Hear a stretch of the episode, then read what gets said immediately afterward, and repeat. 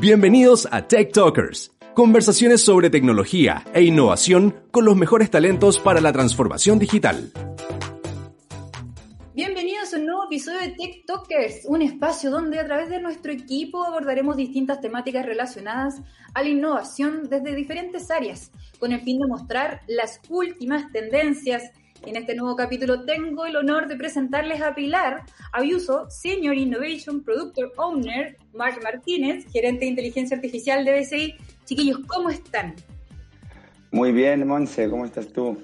Bien, muchas gracias. Siempre aprendiendo a pronunciar los cargos.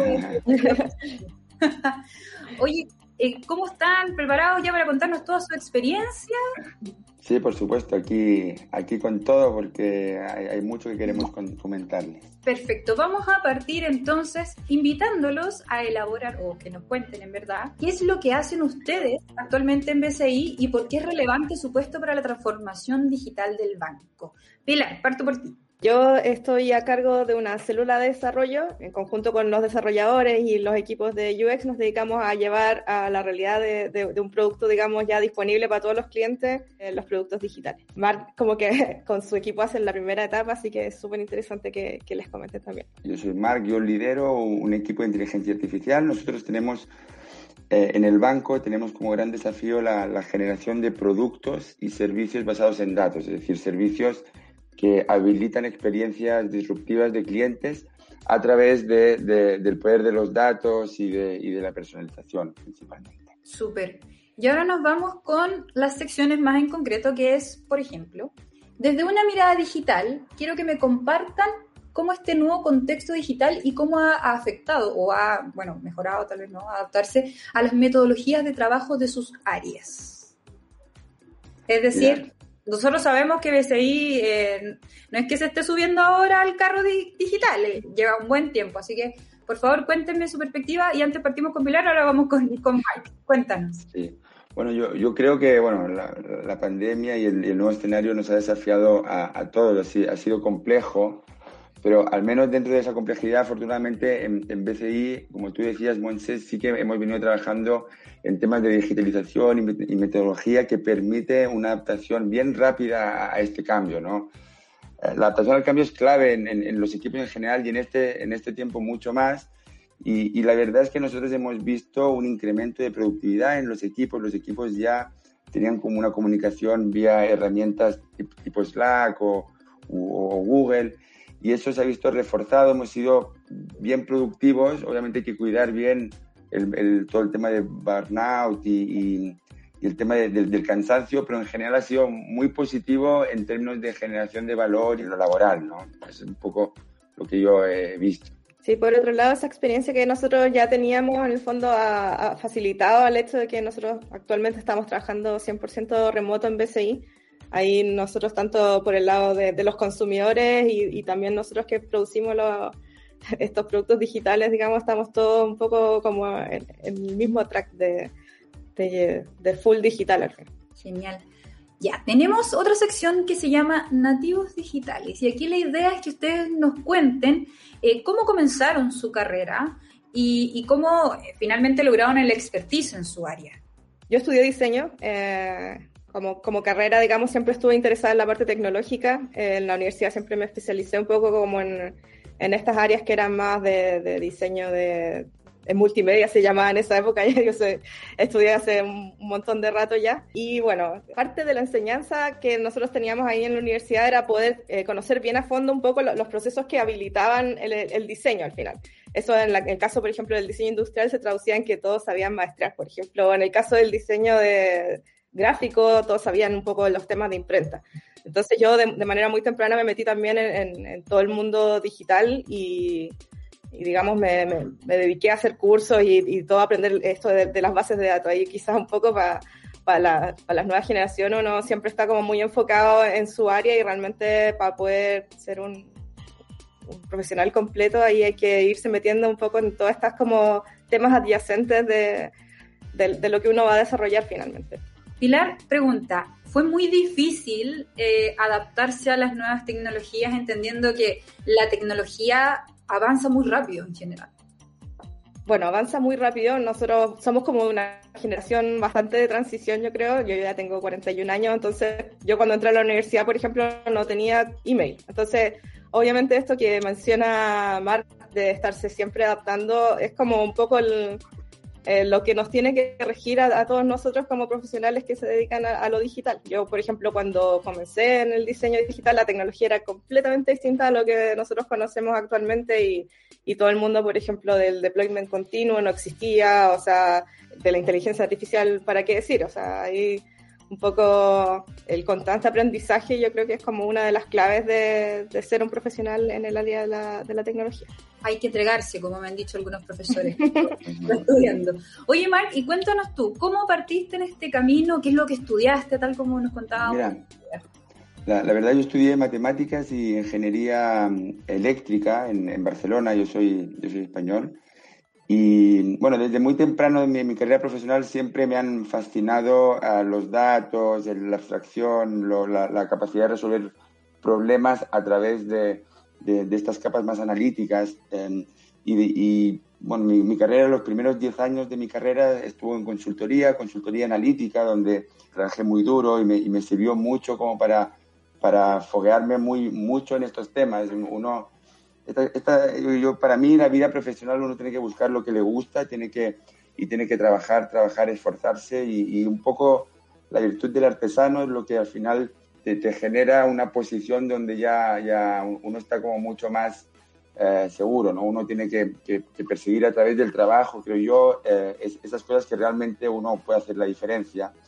Y de esos primeros 10 años de consultoría, después me salté ya más, era lo que decimos cliente final, a banca, pasé por pues, algún banco ya en Chile porque me casé con una chilena y, y ya llevo seis años en BCI, siempre vinculado a, a, ámbitos de datos, inicialmente en el ámbito de, de, de marketing y de sistemática comercial y algo, un, un, algo más que tiene que ver con, con el negocio y con el, y con el, día a día. Y desde hace un par de años como que decidí dar el salto a, a estas áreas que son un poco más innovadoras, más y, y, que me han desafiado porque uno siempre tiene que eh, estar eh, en, en, constante aprendizaje. Y, y claro, ese, ese, esos puntos de vista ingenieriles y así, cuando tú empiezas a, a, diseñar producto, te das cuenta de que, de, que eh, de la relevancia que tiene el usuario y, y, la riqueza que tiene eso, y un poco es lo que ahora estoy metido y, y me tiene bien, bien entusiasmado. ¿no? Qué entretenido. Quiero que por favor nos cuenten en qué están y qué se puede contar, claramente hemos estado trabajando mucho en, todos los mundos de, asesor financiero, en, los mundos de cómo a través de, técnicas de, psicología conductual podemos lograr cambios de comportamiento financiero en, nuestros clientes a través de, un ahorro automático o, o, cosas similares. Tenemos ámbitos de fraude, ámbitos de, un, de un chatbot, por ejemplo, o, de un, o resolver automáticamente pedidos y reclamos hay distin distintos uh, casos de uso, como, como le llamamos, y, y, en general, claro, aquí lo importante es cómo aunar no solamente los equipos de ingenieros y, y especialistas en, en, en, todas las metodologías analíticas y de inteligencia artificial con el feedback del usuario, con el usuario y con cómo implementar un producto que se retroalimente continuamente para, para ir mejorando, ¿no? Sí, en ese sentido, y toda, todas las técnicas un poco de, de investigación y de recoger feedback eh, de, de, UX, en el fondo se hacen relevantes pa, para lograr este, esta mejora en el producto. Al final, el, el, el, habilitador es la tecnología, pero finalmente lo que queremos es resolver problemas concretos de los clientes. Entonces, ahí es como un, un constante loop entre el mundo de los datos, el mundo de, de los algoritmos un poco y y el foco donde, donde tiene que estar, que es donde en nuestros clientes finalmente. De hecho, nosotros nos hemos dado cuenta que muchas veces hay aplicaciones de, que, que, que, son muy, muy simples a nivel de inteligencia, entre comillas, que ya resuelven el problema. Y en ese caso, por ejemplo, no, no es necesario tratar de rizar el rizo o, o sofisticar una solución donde hay, hay elementos más simples que ya entregan todo el valor. ¿sí? En, en, en general, ¿Dónde operan esos, esos servicios, esos productos? Son en, esos lugares donde hay más sobrecarga cognitiva, donde hay más incertidumbre, donde el usuario se enfrenta a, problemas un poco más complejos y siempre eh, puede ir resolver, ojalá por debajo, es decir, que ni siquiera se dé cuenta el usuario de que por debajo existe, existe inteligencia automática, puede resolver eh, esos problemas. chiquillos, solo como para cerrar esta sección, eh, ¿podrían darme una frase resumen sobre el, eh, qué es inteligencia artificial para la gente que nos está escuchando? O, muy... Sí, sí, ¿no? como definición, hay muchas definiciones, sí, pero una que a, mí al menos me vale es, es la, la capacidad que tienen las máquinas de poder aprender sobre datos y luego usar ese conocimiento para resolver problemas concretos, ¿no? A través de esos datos. Eso es a nivel general. Aquí estamos hablando de un sistema que tiene inputs que son datos y outputs que son generalmente decisiones o estrategias, como por ejemplo cuando recomiendan una película, eh, Netflix, cuando recomiendan una, una, canción, cuando en tu cámara de fotos te, te, retoca una fotografía y, y, te ayuda, o cuando Siri te contesta. En todos los problemas siempre hay un input, que son datos, que es lo que yo he hecho antes, o es una foto con ciertos píxeles, y hay un output que es la foto retocada o, el listado de sugerencias que aplican, ¿no? Y en general siempre eso se modela con, con, con, con algoritmos matemáticos que en realidad no son muy distintos de los que conocíamos antes. Lo que pasa es que en estos últimos 10 años la capacidad de cómputo y la capacidad de almacenamiento ha crecido tanto que nos permiten justamente em, implementar esos algoritmos matemáticos sobre muchos más datos, datos que van mucho más rápido y por lo tanto eh, tienen resultados eh, más, más, eh, más oportunos ¿no? y, mejores para, para la experiencia. Sí, ahí en el diseño de producto tradicional siempre tenemos una etapa de, de, research, de propuestas, de puesta en producción y luego de feedback. O sea, siempre se trabaja un poco en base a ese loop.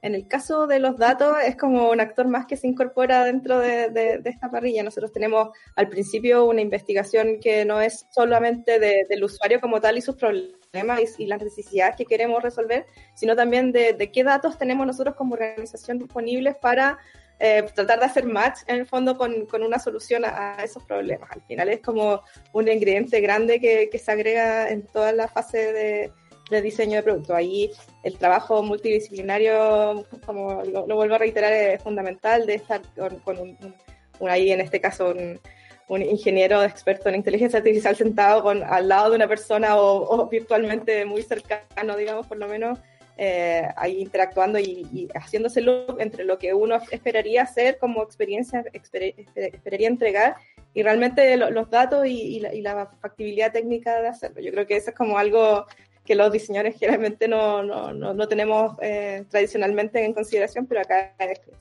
es, es fundamental. Eh, yo creo que es como un, una parte del proceso grande que se agrega. Y luego un poco toda esta parte de feedback de repente se, deja como un poco más más adelante, pero en el caso de los, de los productos basados en datos, sobre todo, eh, cuando uno ve un producto con sus propios datos, eh, es radicalmente distinto a, los métodos de research tradicional en que uno puede, por ejemplo, testear con, con prototipos. Yo creo que hay una diferencia también bien, bien grande.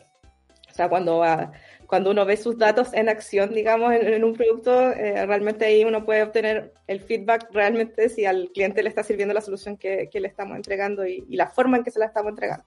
Qué entretenido. Oigan, vamos a pasar a una sección que es muy importante para nuestro podcast, que se llama Live Hacking. Y la idea es que ustedes inviten a la gente que está escuchando este capítulo con, eh, a, a, recibir ciertos consejos desde su experiencia y, y, ver, y decirle a las nuevas generaciones para como, tal vez cómo, lo, cómo hacerlo, qué tips, por ejemplo, les gustaría recibir también a ustedes si fueran recién, recién llegados a este mundo laboral tan intenso. Sí, yo, sí, sí, parto yo, parto yo, Pilar, si te parece. Yo creo que para, para, los jóvenes, a mí me hubiera encantado cuando, cuando yo salí de la universidad, a mí me hubiera encantado que me hubieran dicho uh, muchas, muchos elementos, ¿no? Yo creo que, que, que, que la verdad los primeros años de, de, de, la salida de la universidad son, son clave en el desarrollo profesional. Uno tiene que intentar eh, eh, en todo lo que pueda exponerse lo máximo, hacer todo aquello que le, que le da miedo, a, atreverse, trabajar muy duro, porque ese trabajo que, te, que, que al principio das te, te, da mucha, lo que llamamos opcionalidad a futuro, te da muchas opciones de lo que después puedes llegar a ser en, en tu vida y, la etapa de la juventud es cuando uno puede, yo creo que de, verdad, no, no, solo no solamente me refiero al ámbito de trabajar mucho, digamos, también es perseguir, aprender mucho, conectarse con, con muchas personas, realmente como tomar el control de, de, tu vida y,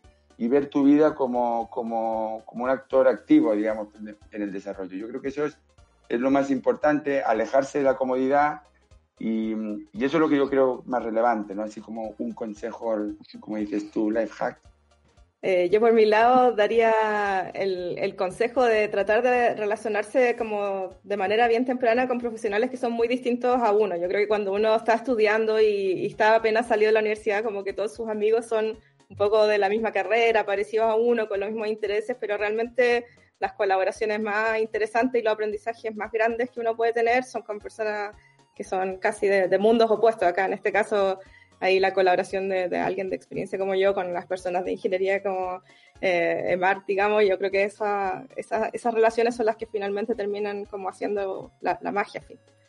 Eh, yo creo que eso es como de las cosas más, más, importantes. Eh, finalmente, otro lado, un cruce básicamente. Exactamente, no cerrarse como al área en que está uno al final, sino que ahí buscar lo, opuesto y, y crecer a partir de ahí es súper arriesgado, pero tienen mucha razón. Espero que esto sea un gran consejo muy importante para seguir avanzando en nuestras carreras profesionales. Me incluye, yo, yo sumándome a la ola. no. Pero bueno, ya estamos terminando este capítulo. Eh, de verdad, muchísimas gracias por estar, por contarnos su, su experiencia. Y la verdad que eh, queremos dejarlos invitados porque vamos a seguir con más capítulos a todos aquellos que nos están escuchando y que Tech Talkers tiene para rato, así que ojo que estamos disponibles en Spotify, en Apple, en Apple Podcast, en iBox y eso, así que súper invitados, de verdad, muchísimas gracias Pilar Guimar por tener este tiempo para eh, compartir sus experiencias. A ustedes, muchas gracias por la invitación.